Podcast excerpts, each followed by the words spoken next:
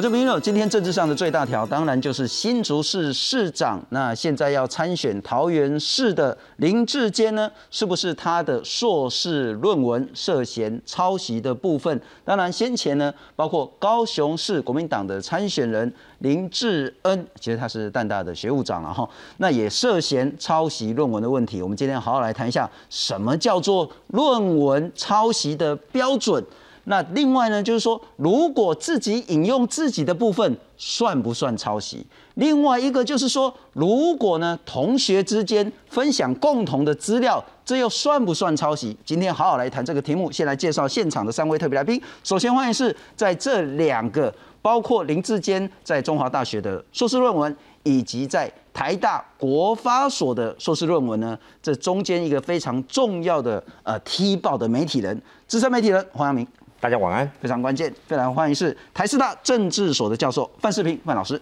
啊，大家好，谢谢范老师。再来欢迎是呢，他之前呢也是正大台史所的博士生，那现在是台湾激进桃园党部的执行长。在今天早上的时候呢，也认为说，其实林志坚呢，至少在自己用自己的那部分根本没有任何问题，那这部分有一点是乌龙。我们来欢迎是蓝世博，世博你好。哎，大家晚安，大家好。我们也透过视讯连线给台师大政治所的教授曲兆祥，曲老师你好。呃，大家好，谢谢曲老师了哈。不过我们先来看看到底林志坚的硕士论文今天为什么震撼了全台湾？秀出竹科管理局委办案的期末报告，对照民进党桃园市长参选人林志坚的论文，内容大幅度雷同。国民党台北市议员王宏威痛批林志坚违反学术伦理，应主动宣布退选。国民党团也呼吁竹科启动调查。几乎呢，几乎就原文照抄。最扯的是错字还一模一样。林志坚的论文是否有抄袭、违背学术伦理、是否有学术诈欺的问题？中华大学一定要做回应。按照这样的状况，林志坚应该被追回他的硕士学位。那国民党因为我要参选桃园市长，想要浮选。张善政炮制林志坚版的宇昌案哦，企图毁掉我和相关的老师的声誉哦，我觉得无法接受哦。林志坚亲上火线，表达严正谴责，并决定提告反击。而林志坚的中华大学论文指导教授贺立行、国事委员李友珍以及同计划的研究教授王明朗，都发声明力挺，指林志坚有参与研究执行。这样子做出来的文章，他如果有贡献心力，所谓的内容跟结论都是 OK 的。不过，林志坚在台大国发所发表的论文，也被资深媒体人黄阳明质疑抄袭。林志坚指导教授、现任国安局长陈明通则亲上火线，指林志坚是问卷设计者，只是比较晚毕业，才让外界误解抄袭于正煌的论文，并肯定林志坚的论文较具有原创性。不过，两人的论文。彼此存在是主题不同，研究对象也不同，结论不同，这是三个不同哦，天差地别啊！选举的起手式哦，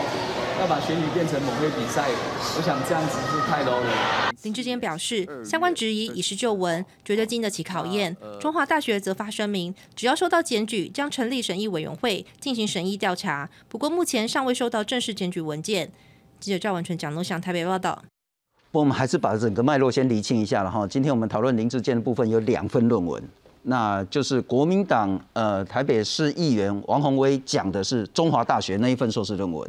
黄阳明讲的呢是台大国发所 EMBA 的那一份论文。好，我们来看看这两份论文，很快谈一下了哈。中华大学那一份论文呢，呃，林志坚呢是在零八年六月二十六号。所发表的指导老师是贺立行，就是用所谓的那个顾客台湾顾客满意指标的这个模式 TCSI 来谈科学园区附近的居民到底对园区满不满意了哈。可是呢，在同年七月有另外一篇，这个是新竹科学园区委托呃老师或者是学者来去做一个叫做用。顾客满意指标评估科学园区周边居民的满意度，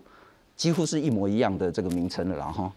呃，除了说标题很像之外，图表、引用文献、题目、研究方法几乎也是一模一样，甚至连错字也都一样，包括那个篮球的篮呢，变成是蓝色的蓝这样子。等一下我们再来谈谈不同方的一些说法。这个是中华大学，也就是王宏威所指控的论文抄袭的部分。那黄阳明讲的又是哪一个呢？是林志坚是在中华大学毕业之后又去念台大国发所的 EMBA。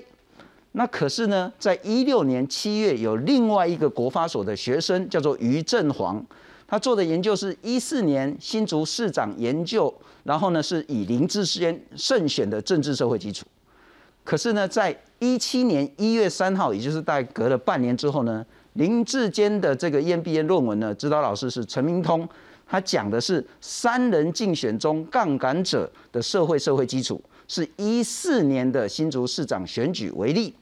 那结果呢？这两份论文呢，相同的民调资料，章节安排相同，错误资讯也相同，不同的回应我们等一下来谈。好，先请教杨明，到目前为止，其实有不同的资讯已经开始厘清了。是林志坚跟陈明通都有出来说，嘿，不是林志坚抄，这个合作于振煌。点都是于振煌用林志坚的资料，所以最后两个出来呢是会很像的，可是不是林志坚抄人家，是否这是乌龙爆料？诶，我先讲一件事情哦，就是说，呃，一个研究，如果比如说他们都是用这个林志坚的民调，就是竞选期间的这个内部民调来做这份研究，那只是呢，比如说，呃，这个于于振煌他是研究林志坚，然后呢，这个林志坚他是研究蔡仁坚，好。两个是把同一份的民调来做分析嘛，就好比说电视台，大家都用 AC Nielsen 的这个收视率报告，是，但每一台会看每一台不同的数字，是。可是呢，重点来了，如果你今天即便你引用的是相同的民调，不会有摘要有百分之八十几乎一模一样的状况吧？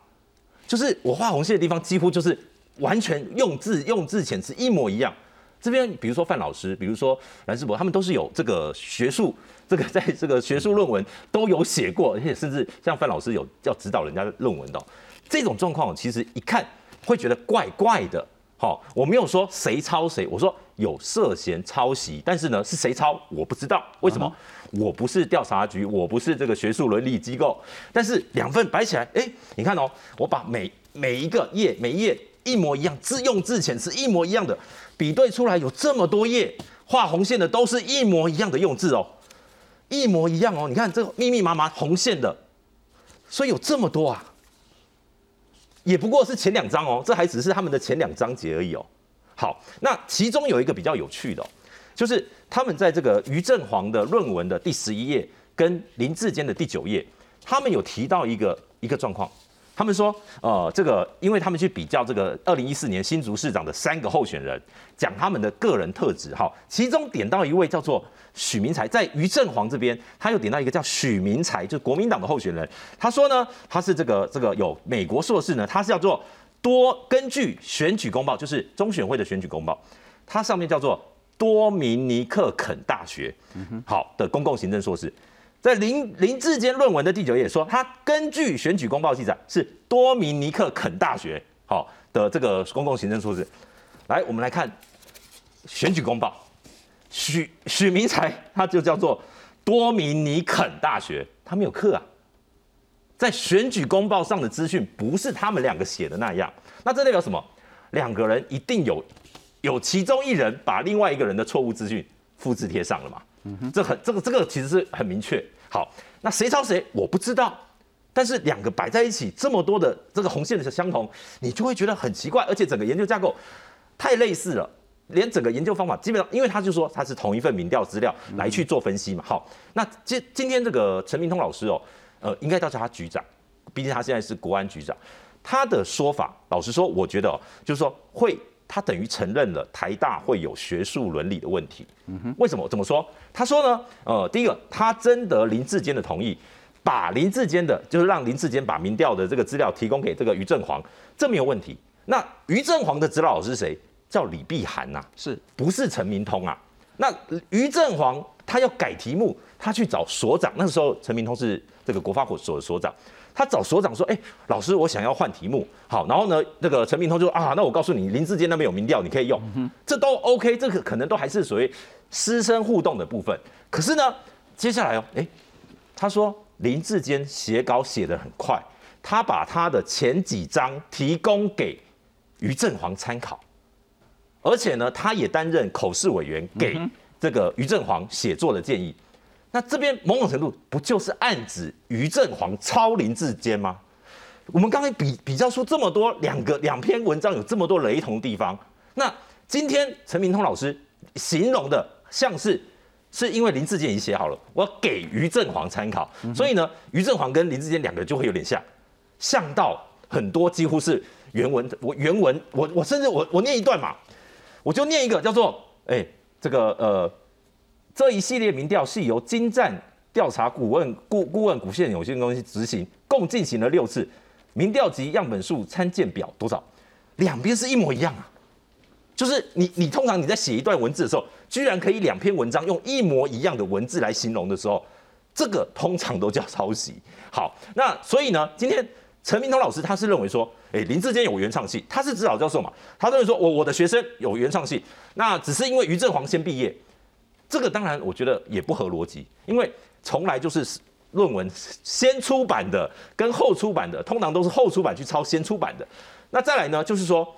在林志坚，林志坚他的幕僚在六月二十四号，他们曾经在网络媒体去说啊，国民党啊或蓝营啊有一个什么毁毁林三部曲啊等等，他里面就讲到说，他说呢，林志坚很客气，就说他的论文虽然比这个于正煌晚。这个晚晚提交啊，晚出版，但是呢，他很客气，林志杰很客气，说他在他的硕士论文的参考文献中引用了于正煌的文章，是他在他的参考文献里面就是有列出于正煌二零一五年，那这代表什么？谁先谁后就很明显了。这个在他的后面参考文献是有，但是呢，像比如说这个问两位这个学术的前辈。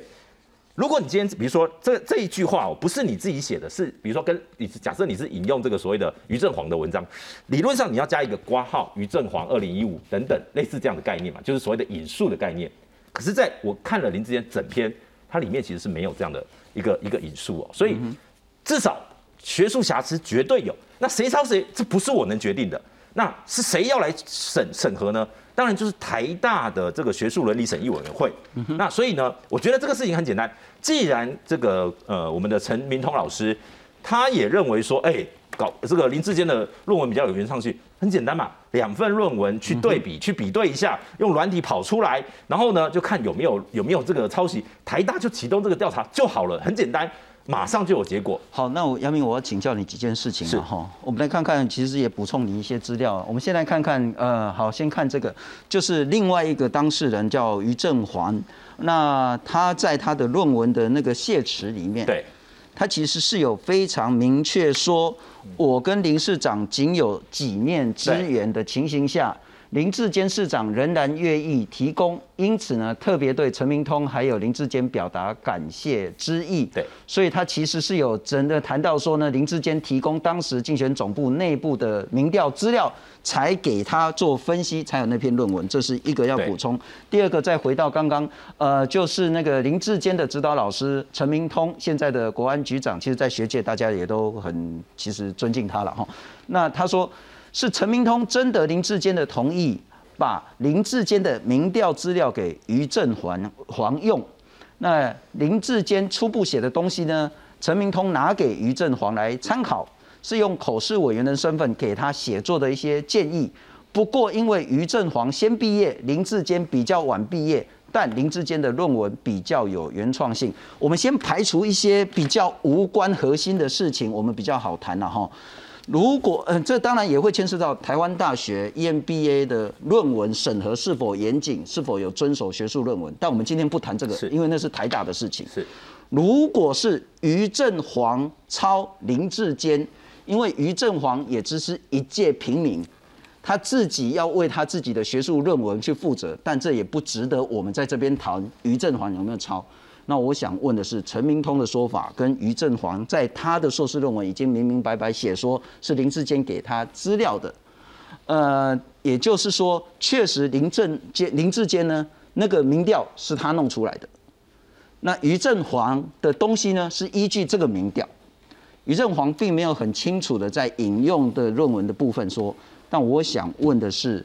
就算是两篇论文在引言、在所谓的那个呃论述以及前言部分有高度的相似性，如果在主文林志坚依然拥有他自己的原创，以及他相关的引用出处都正确无误的话。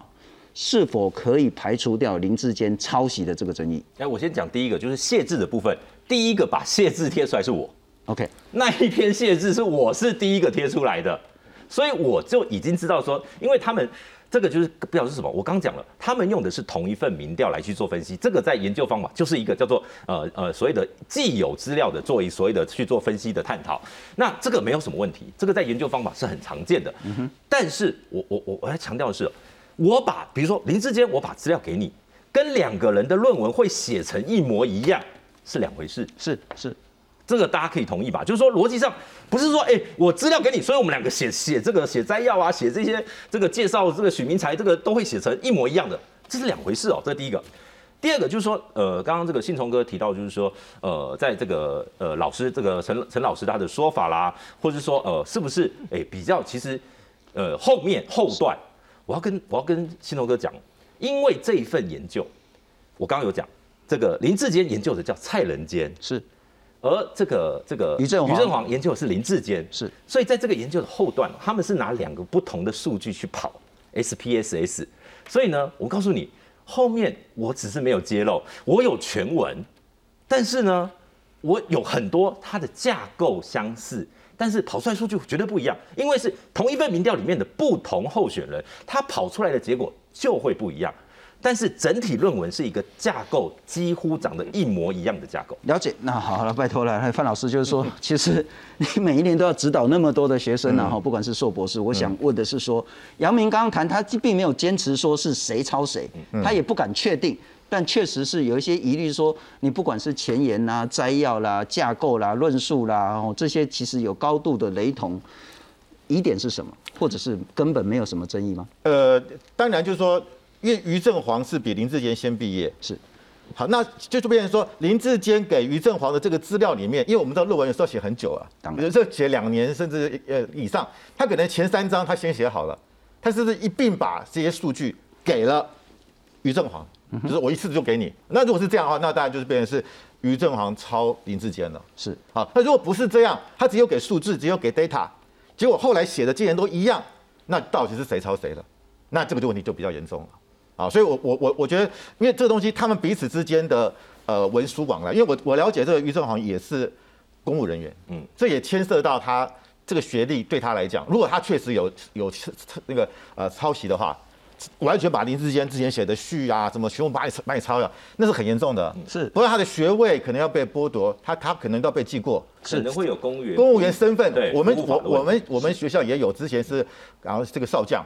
他后来就打报告，他也是被被揭露自己抄袭，他打报告退伍了。所以对这个对这个公务员来讲影响是很巨大的。好，那如果是林志坚抄这个余正煌，那那或者直接抠笔了，那个其实直接抠笔的话，那也也是很麻烦。就是说，你等于说你是完，我是觉得这是很低级的错误了。因为二零一六年林志坚已经当过，已经是市，已经是市市长了，而且你以前也念过一个硕士论文，是你你为什么会做出这样的行为？或者说是他的助理做的，他助理不管，反正就是把于正煌的东西就直接 copy，这个也有，就是他可能不是百分之百自己写，可能是有些是助请助理找找资料，那可能是这样做。所以我真的觉得这个 这个是就表示他的这个问题上。他是不是完完全是他一个人操作？那至于说，我觉得中华大学那个事情哈，相对来讲，我觉得会比较呃比较没有那么严重。为什么？因为他这个他的确就是说，他在二零零八年四月份，他是跟他两个老师有发表 paper，是。那表示林志坚的确是这个啊他们这个研究团队的一员，不是我不可能让你挂名嘛，就是你一定啊是在里面。那至于有没有啊是什么助理的身份或什么，那姑且不论，他是在这个团队，他只是说他把这个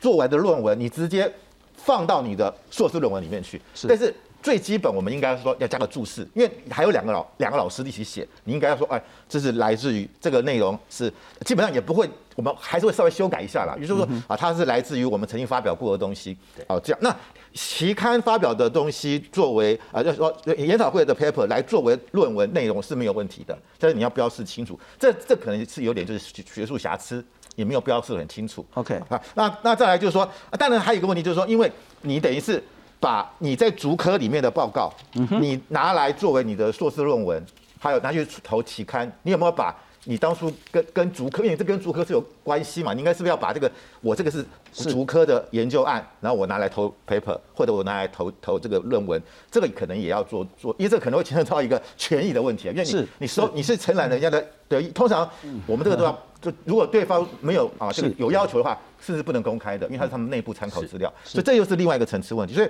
我但是我觉得这很多人这件事情跟李梅珍的事情呃可不可以相比性？呃，有个最大差别是。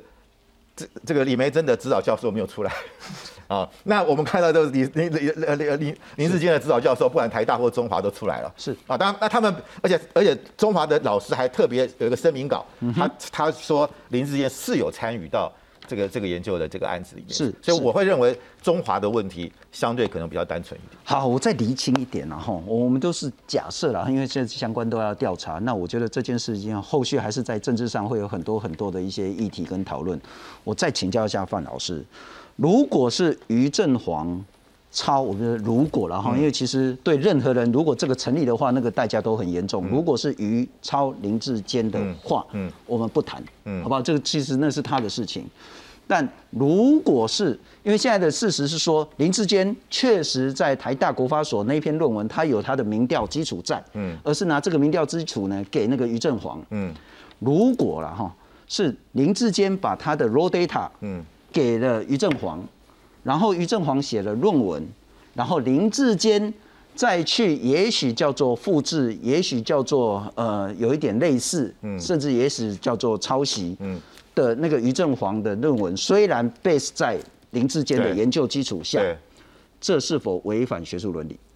这某种程度算是。算是。算是违反学术伦理。对，就是说，因为你你等于是直接 copy 人家的东西，而且你没有引注，尽管你的 raw data 是我的，对，譬如说，我就做了一份研究民调，我的资料呢给了范老师，嗯。范老师写了论文出来之后呢，我再也许用范老师很多的这些论述，嗯。恐怕我是有问题的。对，而而且我有一个质疑，就是很奇怪，就是因为如果是真如这样，因为陈明通是当过二零一六年七月是当他的口试委员，是，然后他是隔年二月一七年一月是林志坚口试，那如果说你这两个论文超过半年，你看到林志坚跟这个于正煌有这么多东西雷同的时候，是你应该会叫于叫叫林志坚说，哎，你这个要修要修，嗯。了解那为为什么会说？如果说隔了好几年的算，这几个月时间是那我所以我就觉得这个这个脉络应该是还不难理是清啊。那那就是我刚谈的说，我们没有办法在这边谈台大的学术审查是否严谨的这件问题了。那当然这也是一个重大的议题，包括于跟林的指导老师是不是要严格把关的问题。同样的问题也要请教一下，呃，台大台师大的政治所教授曲兆祥曲老师，曲老师你怎么看？至少两篇论文，你现在有看到一个很明确的疑点或者是争议吗？我想应该这样子讲哈，这个这个争议啊，那么呃一定程度上来讲，在政治上面，因为现在马上要选举，就几几个月后就要选举了，那现现在变成是一个选举的议题。那么以我过去对台湾选举的了解，在政治在政治上面谈这件事情很难有结果。就像现在坐在电视机前面看这这个节目的人，大概你到现在为止也搞不清楚，反而是跟你的政治立场有关啊。如果你挺某一个党，你你就你都会坚定，你会相信某一个结论啊。所以在政治上这件事情是扯不清的。但是我也必须讲，在我们学术上这件事情非常单纯啊。我想刚才范呃范世平范老师还特别举了一个案例。是我们师大政治所曾经发生过的一个案例，有一位军官呢因此而辞职了，而且他的学位被我们撤销。那个案子就是 就是在我所长任内发生的，所以那个案子从头到尾我在处理啊，所以我必须要讲，在我们学术单位处理这样子的案子没有灰色地带，他非常清楚。也因此呢，包含今天我看今天我们的来宾里面有一位呃先生是今天的一个举发者之一嘛啊，所以我会建议你们一定要按照这个程序，把你们现在有的资料向台湾大学跟中华大学正式提出检举，因为呃这个虽然我们学校的这个所谓的呃学术伦理的调查，它不是司法行为啊。但是呢，它的呃，它准用司法司司法的一个程序，所以所谓不告不理的原则，所以你们一定要有人检举，检举了以后，学校啊，我相信不管是台大也好，中华大学也好，我们都有一个标准的 SOP，会成立一个学术伦理的这个委员，呃，这学术伦理调查的委员会，就这个个案进行调查，它需要一点时间，也许呃，快则几个月。慢则可能需要半年左右的时间，像当初我刚才讲的范老师举的那个例子啊，我们当初处理这个案例前后大概就用了差不多三个多月的时间啊，所以它需要时间，但是只要经过了一个公正的调查，而且这我必须为什么要讲公正的调查呢？因为相关人等不能参与这个调查委员会，包含当事人，包含当事人的指导老师都不能够参加这个这个这个委员会。然后由这个委员会呢进行呃调查，我想那个结果就非常清楚。就像刚才我们刚刚谈的那呃各位谈的那几个案子，不管是台大国发所的这一个这一篇论文，呃或者是中华大学的那那那那一篇论文，它的结论其实呃不会那么复杂啊，它的结论是蛮容易认定的。是，不过等一下我要请教曲老师了哈，就是说，当然我们不会针对个案的部分，因为那需要去调调查。可是就是说，呃，应该会有一个清楚的学术伦理委员会审查的一个标准，到底要什么样的情形、什么样的幅度，或者是说什么样的状况才可以认定是抄袭或不是抄袭。不过等一下要请教曲老师，我先请教一下世博，为什么你认为林志坚是没有问题的？哦，我觉得这个东西要分两个，因为它是两篇不同的论文啊，所以要从不同的角度去看。我们先从。中华大学这个情况来看，它是我们都当过研究生嘛？研究生其实就是它会有个毕业门槛，就是你可能要先在研讨会发表论文，好，然后发表论文之后，你才具备这个资格，然后再准备你的毕业论文。好，所以确实像我自己，我今天也举这个例子，我在第五届、第六届、第七届的全国研究生都发表过论文。我的第七届的论文其实就是我的毕业论文的主体架构。OK，好，那等到我毕业了之后呢，我又再用我的学位论文。好的，其中一个延伸，我写到战后，因为本来只有写到战前，我写到战后再发表一篇论文在期刊上面。那我的意思是指说，作为一个学研究者的学徒，哈，我们做研究生学徒来讲，其实我们本来就会有不同的研讨会，好，不同的层级的发表，然后乃至于毕业门槛等等。那我觉得在中华大学这个例子里面，其实我认为它有比较有受争议的，应该是在说那个智慧财产。的部分可能会被讨论，好，因为当初它可能是一个计划案，那你引用的这个计划案，那你是不是要备注，好，或者说后续在你的硕论里面有没有去注明说，哎，这篇过去这篇单篇论文是三个人合写的，好，那就是这个瑕疵，我我不我不会说这不是一个瑕疵，但是它是不是一个很大的抄袭，我会打问号，好，就是它可能是一个引用的。啊，就引用的不够清楚，我会备注的不够清楚。我觉得这是中华大学的部分，所以我才那时候很直接说，我觉得这个东西讲太严格。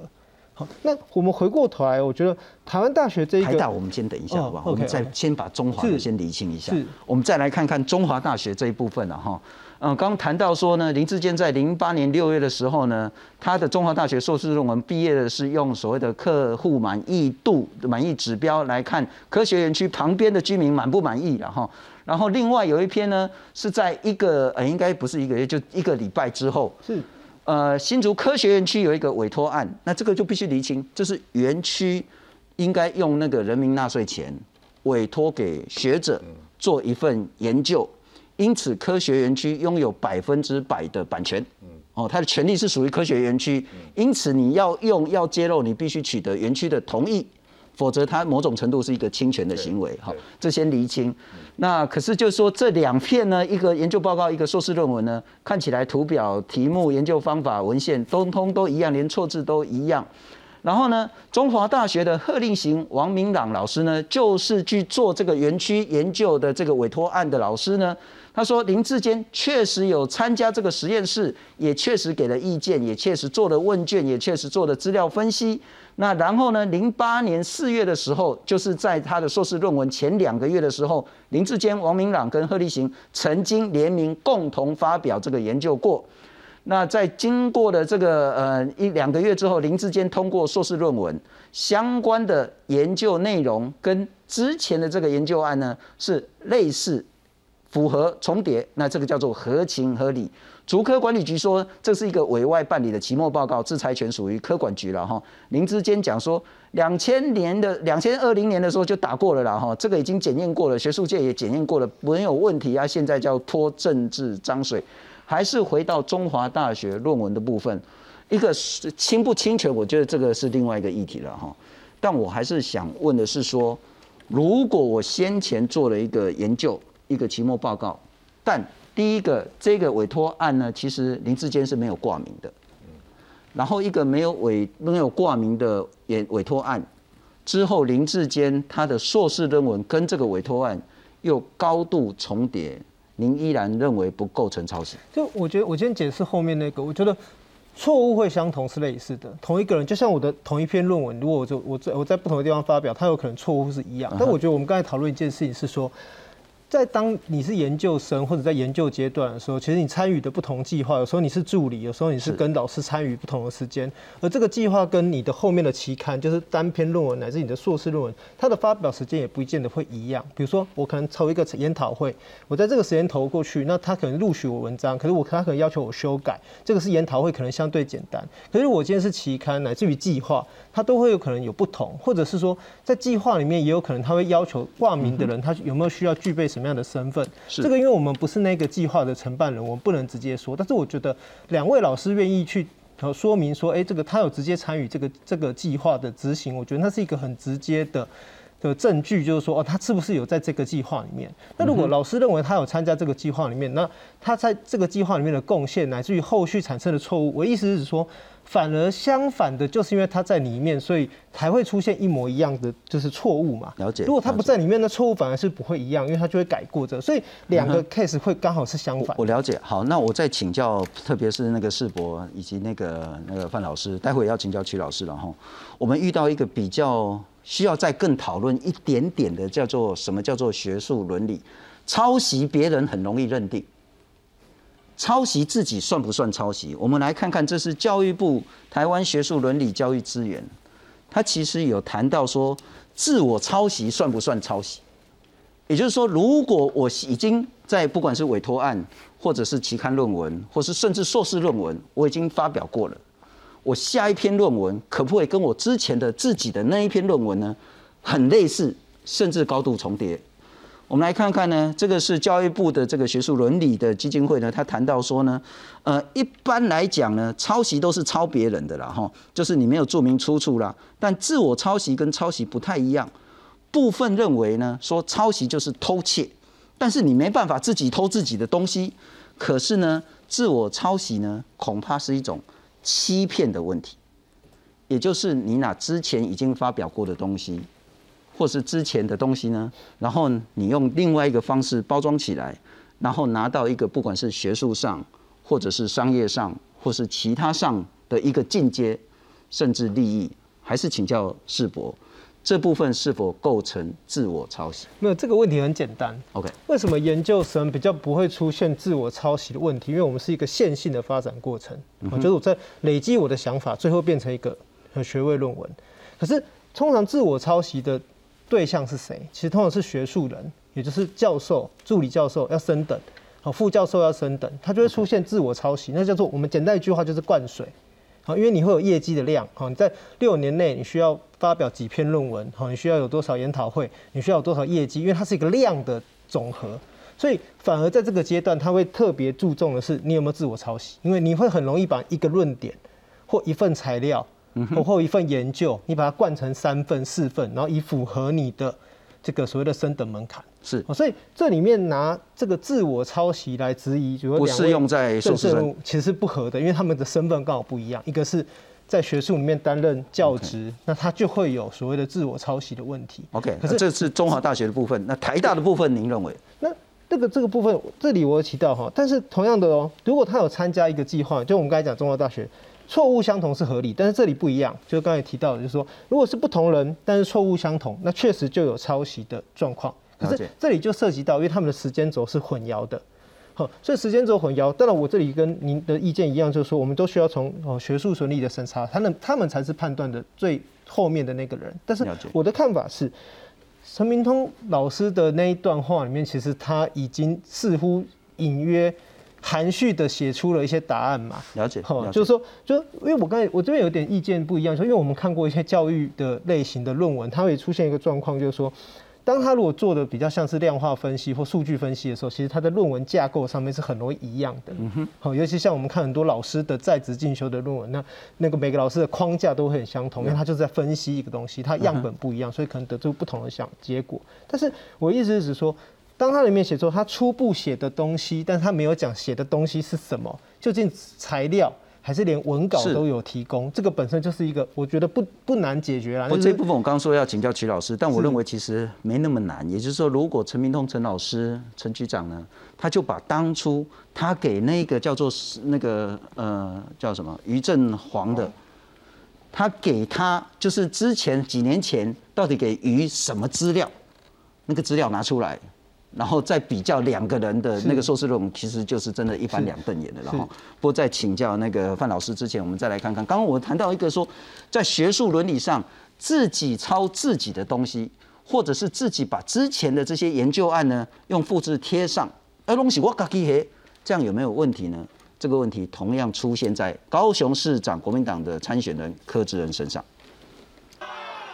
前国民党立委柯志恩宣布参选高雄市长没多久，昔日论文也被翻出来质疑。脸书上有一名自称是旅美教授的翁达瑞，指控柯志恩二零零四年发表两篇期刊论文，不但题目相似，比对两篇摘要只有红线部分不同。翁达瑞认为这是犯了自我抄袭的学术不伦。另外，柯志恩的两篇论文主题雷同，只有研究样本不同，根本是一搞两头。对此，柯志恩也强力反击。我自己写的文章，我自己怎么样来做一个使用，本来就有一个严格的一个规范。总而言之，我觉得这个部分里面，如果再有更恶劣的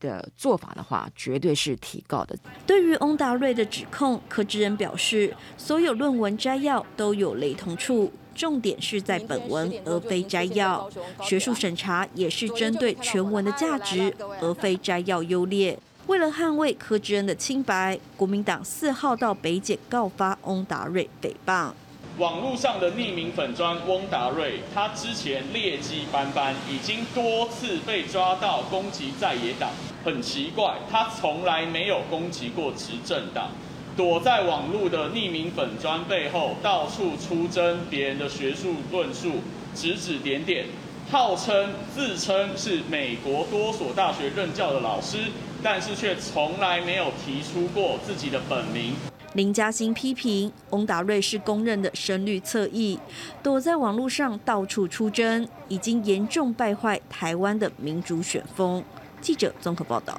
我们还是用同样的标准，然后我们还是回到论文本身跟政治人物，他是不是应该要对这件事情做得更清楚的一些表示。那我们来看看柯志恩的论文又是什么样的争议呢？这个是翁达瑞啊，其实之前那个时代力量的刘世杰好像有对他提告了哈，他其实大家也知道他的本名是什么，翁达瑞是一个笔名。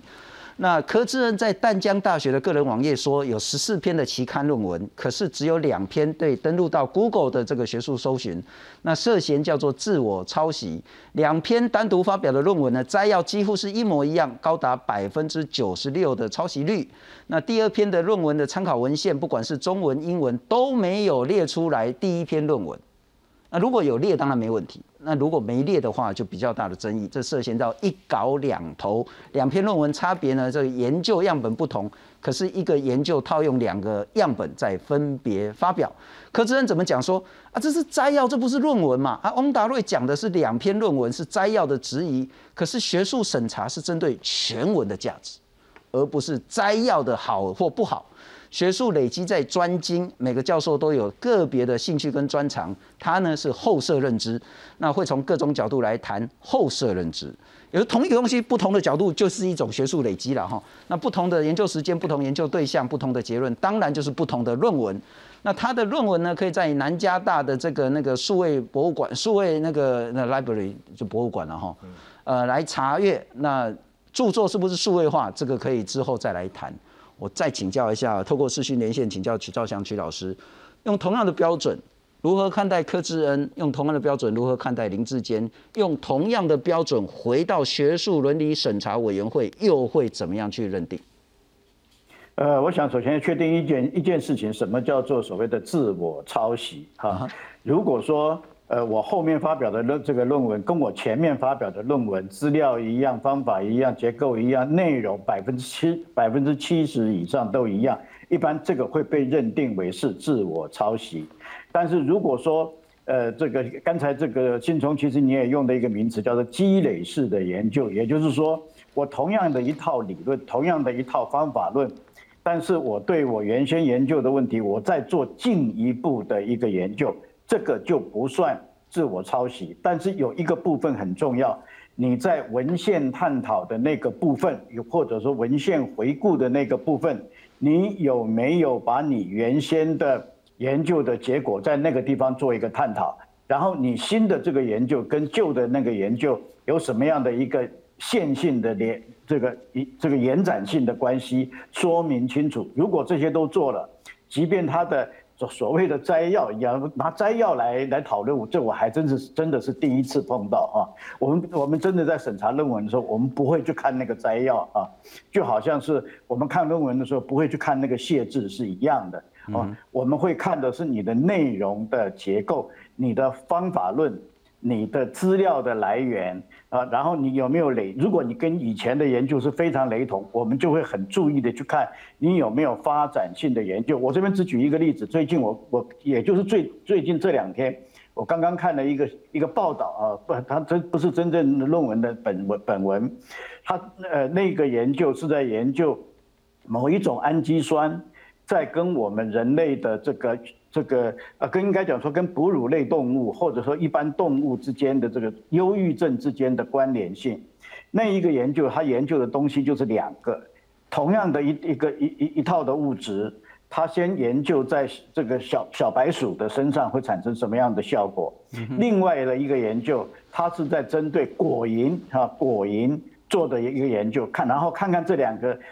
呃，研究出来的结果是不是相近的或者相类似的？这个研究就非常的典型啊。如它是同样的方法、同样的物质，但是它对两种不同的东西去做测试，这样子的结果，我们不会认为它是所谓的自我抄袭。虽然它看起来真的是非常的像啊。如果说有有摘要的话，我相信它那个摘要也也也会非常的像，但是它的结论会是不一样的。是这一种就不是自我抄袭。那柯志恩这个事情，我必须要讲，因为我没有看他的研究的内容啊。但是如果仅仅只是拿一个呃这个所谓的摘要的部分来做一个呃对比的话，那这个我就觉得这个这个就稍微粗糙了一点，这个没有办法呃做这样子的一个认定。是，不过我可能有一点班门弄斧了哈，在戚老师跟范老师面前，说，就是因为可能不是念社会人文学科，不太清楚说为什么文献回顾这么重要。其实文献回顾就是说，你这一个呃，你这一篇不管你叫做大学论文也好，硕士论文也好，甚至博士论文也好，或者期刊论文也好，都是说在这一条大河里面，前面的人有人做了好多好多的努力研究，你到底是站在什么的基础？你到底是站在什么样的位置？你发表这样的一个观点，你必须讲清楚。哪怕之前这个这一条大河呢，你是很重要的贡献者。你也要站在自己的基础上说清楚，我是站在自己的哪一个基础上来发表这个论文。那如果说你都不讲清楚，那你是重复在这个位置上发表一样的论文，这就涉及自我抄袭。如果没有，哪怕你只进了一点点的这个进步，你还是不构成自我抄袭，你还是一个重要的学术的累积。所以是是，邱老师，我这样理解没错吧？没有错，尤其我跟您刚才问的那个问题，就是说为什么研文献探讨那么重要？这也是很多学生、研究生在问我们的。这呃，他他至少他有一个非常重重要的一个作用，就是让我们知道，在这一个题目的研究上面，你前面的人，包括你自己，是有没有做呃，已经进步，就这个问题已经进展到什么程度了？你后面这个研究是站在巨人的肩膀上往前看，啊是继续往前走，所以它产生一种你刚刚讲的积累性的效果。是是，你是站在巨人的肩膀，而不是你自己就是那个巨人，这个很重要了哈。呃，不，我呃再这样讲，那个那个巨人可以包含你自己，是不是不是一定都是别人，可以有包含你自己。但是你得讲清楚，到底你那个站在是什么样的肩膀上，而不是说通通都是你自己单一篇功劳了哈。但是我请教一下杨明对对，刚我们谈的是有一点点，我觉得是学术界自己的吵吵架了哈。但林志坚毕竟他不是要念博士班，毕竟他不是要去当哪一个大学的教授，他毕竟不是要当什么学术的巨擘，他是一个要参选桃园市长的政治人物。用这样子的一个脉络来去理解他的学术论文，是叫做所谓的小瑕疵可被接受理解，还是是重大，甚至要用挂号叫丑闻呢？我们就用这一章来那个举例哦，选举公报上面就会有所谓的学历栏。好，那如果今天这个林志坚的学位，他的硕士学位论文有问题，那一旦今天真的被查出来说怎么样的时候，他学位被撤销，那他在这个上面的这个叫做伪造文书啊，还是诈欺？就是说，这个是所谓的政治人物的诚信问题，这个会牵扯到，就是说，呃，因为他他他在上面说，哎、我是哪个学校的硕士，是但你的毕业论文如果今天被发现，就好比说我们这个呃当初要选高雄市长的李梅珍，是他的学位被撤销了。未来如果他今年选议员，他还把他的硕士放上去，这就叫诈欺。那这个叫做政治效应，就是说我们不管他的学术的水准到什么程度，是，但你今天你已经被抓到了，很你你该你这个这个学位就永远不属于你了。这个这个是林志坚现在要接受检验的部分。那我们我们提出这些，是不是说对比之后，我我我没有办法说他有抄或没抄，我只能说两份论文看起来类似的地方很多。那呃，其实刚刚这个呃呃这个蓝大哥也好，这个范老师也好，也讲到了，就是说我们的这个论文审议，其实它是需确实是需要要所谓的要去检举，他可能才会理。那当然，我既然我有这两份这个论文的全文，那也许我这两天我把资料稍微整理一下，也许我就把它寄给这个台大，看是什么论文审议委员会或什么样的一个单机构，我可能就去做一个检举的动作了。那这个必须要做，因为呃必须要从这个角度，因为我如果今天与其听陈明通局长的话，我更想要听一听另外一位指导老师李碧涵老师的说法。是，哎，如果今天哦他的指导学生哦跑去找另外一位老师说我要换题目，那哎论文指导指导论文是有指导费的哦、那难道这个陈明通老师的指导费要 要要要要要去把跟这个李碧涵老师分过来吗？就是说，其实这个都都是所谓的学术里面的一些美感。但是我我我我自己没有硕士论文的，我我也没有读到这个硕士的学位，但是我有学过研究方法。了解。我比如说，我举个很简单的例子，在在这些论文里面哦，其实像那个于于正这个于正煌他的这个论文里面，常常会有一个挂号挂号什么的引述的这样的一个一个数据，比如说在这里，呃，胡耀伟怎么样怎么样挂号二零一零，但是在林志坚的部分是没有的。这个其实，在所谓的我们这个学术的这个这个习惯上面，是其实就是一个比较不好的习惯。了解。不过范老师，我再请教你，然后回到那个问题，林志坚是一个政治人物，嗯，他不是想要在学术界成为呃学术上的一个巨人，但我们之前在讨论李梅珍事件的时候，其实也有人认为说，如果他的论文是假的，然后他拿这个假学历来当选。然后甚至有人主张说，那他的议员薪水全部要追回，这叫不当得利的部分。但我觉得那个在法律上是有争议。但我想问的是说，好，这件事情第一个还没有证实林志坚的学术论文是抄袭的，但确实有很多人有疑虑。那不管在政治上乃至于学术上该如何解决？呃，李梅珍当然那个事情对他的选举到底后最后结果到底影响多少，我是我不了我不知道。OK，因为其实你说一般人对这个问题是不是那么重视，或者你说桃园人是不是很在乎这个事情？我想台湾当然有不少人念念过硕士，但是大家不觉得这个跟市政有没有很紧密的关系？但是大家可能会觉得说，你面对这个问题的态度，或者你是不是诚实以对，或者这里面有没有什么不可告人的事，可能是大家更好奇的。嗯哼，啊，所以我我会觉得就是说，呃，这个事情当然这个台我台大的事情，这个事情是我是觉得比较严重啊。然后中华那个事情，我是觉得相对比较，你可以用学术瑕疵或者没有引用来做解释。那至于柯志恩这个事情，我就觉得那就那根本就不能算怎么自我抄袭了。他那个对如果只是摘要的摘要而已嘛，对对。但是这也凸显就是说，有的学就是刚刚讲过，在学术界为了要升等或干嘛，我可能呃同样一个模型量化，我今天啊就是说啊瑞芳地区的什么观光产业发展，然后明天搞一个呃这个什么呃基隆地区，就一直在做就同样的东西啊，基隆做完做九份这样子，对啊，那同样的 SOP，那它摘要可能都一样，只是把瑞芳改成基隆而已啊，因为它摘要都一样，它用的方法都一样。那这个东西当然就变成说，这种研究到底意义何在？是，是，就变成说，为了留点，为了冲数量，这也是学术界一个一个一个问题了啊，这另外一个问题。所以，我我觉得就是说，但这个对于林志坚未来来讲，他如果要再取大位，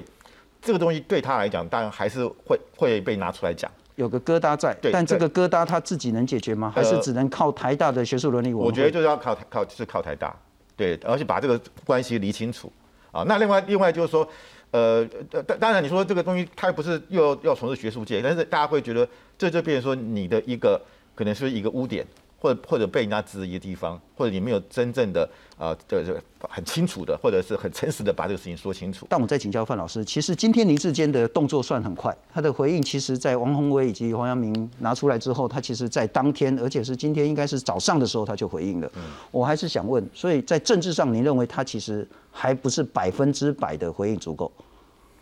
呃，我觉得可以讲得更清楚一点，就是他当初到底拿给徐正煌哪些资料？我觉得这个东西，因为他们可能有透过 email，或或者他是直接纸本给他了，给了哪些东西？是只有数据呢，还是你也把你的前文、前前言或者一些东西也给了他？也就是当他给陈明通陈老师，然后陈明通陈给这一个另外一个研究生那一份资料，如果拿得出来？那所有百分之百大概都不会供啊，因为我我我跟陈明东老师也算熟了，他的学生我也去投试好几个，我我觉得他是一个非常小心的人，嗯哼，就是他他今天既然既然他是这个啊于正煌的口试委员，然后他叫于正煌去跟这个这个去拿林志坚的资料，我相信他会很小心的，就是说你们两个因为同样系出同门，你们应该，所以我我觉得如果是比较合理的判断是说，可能。林志坚有给他更多东西，是，然后，然后这个于正煌他口，因为他口是先嘛，陈明通看到，哦，OK，可是他看到，哎，怎么林志坚你跟他有可能有雷同的时候。于振煌已经已经离校了，是是，那就就变成就是为这个问题。不过还是透过视讯连线请教请教祥奇老师了哈。但是因为这是学术上，那学术上可以慢慢来、慢慢审、慢慢查。但是政治上是在四个月就要选桃园市市长了。是，我还是想问的是说，事实很重要，因为事实会牵涉到最后的选举结果。如果被黑了，大家心理上都永远过不去。那请问，包括林志坚，包括台大的伦理审查委员会，该如何做才给厘清事实？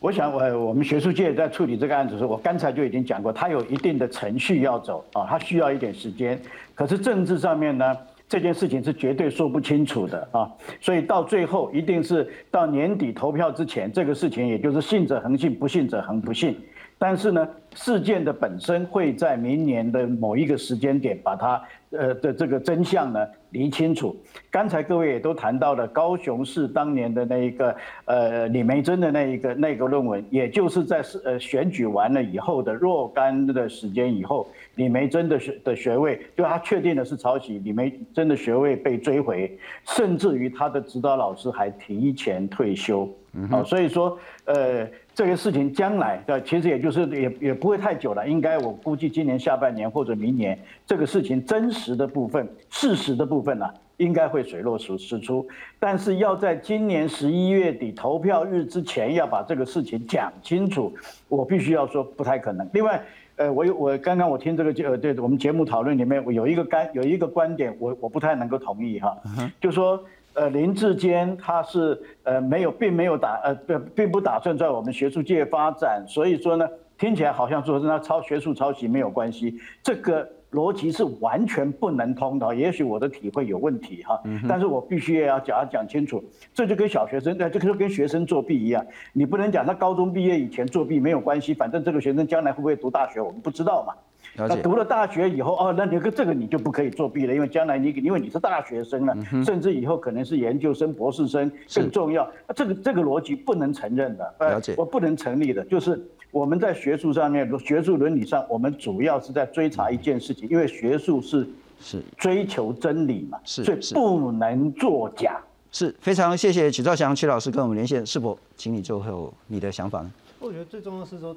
真真李梅珍的状况不同，是因为这次事件，包括中华大学跟呃陈明通老师都很快的发出声明了，好，所以这对于在政治效应上，我觉得会比较快的沉淀下来，因为终究有人认为他有直接的参与，而且这个这他具备他的原创性，啊，那这个东西到底是不是呃，就是所谓的学术抄袭事件，其实他还是要回到学术的专业上来做一个判断，但我相信政治的喧嚣应该会比较快来落幕。你认为林志坚需要再多说明什么吗？因为我觉得说明的蛮清楚了，剩下其实已经不算是他可以负责的层次，而是要有第三方来做一个更完整的来判断。嗯哼，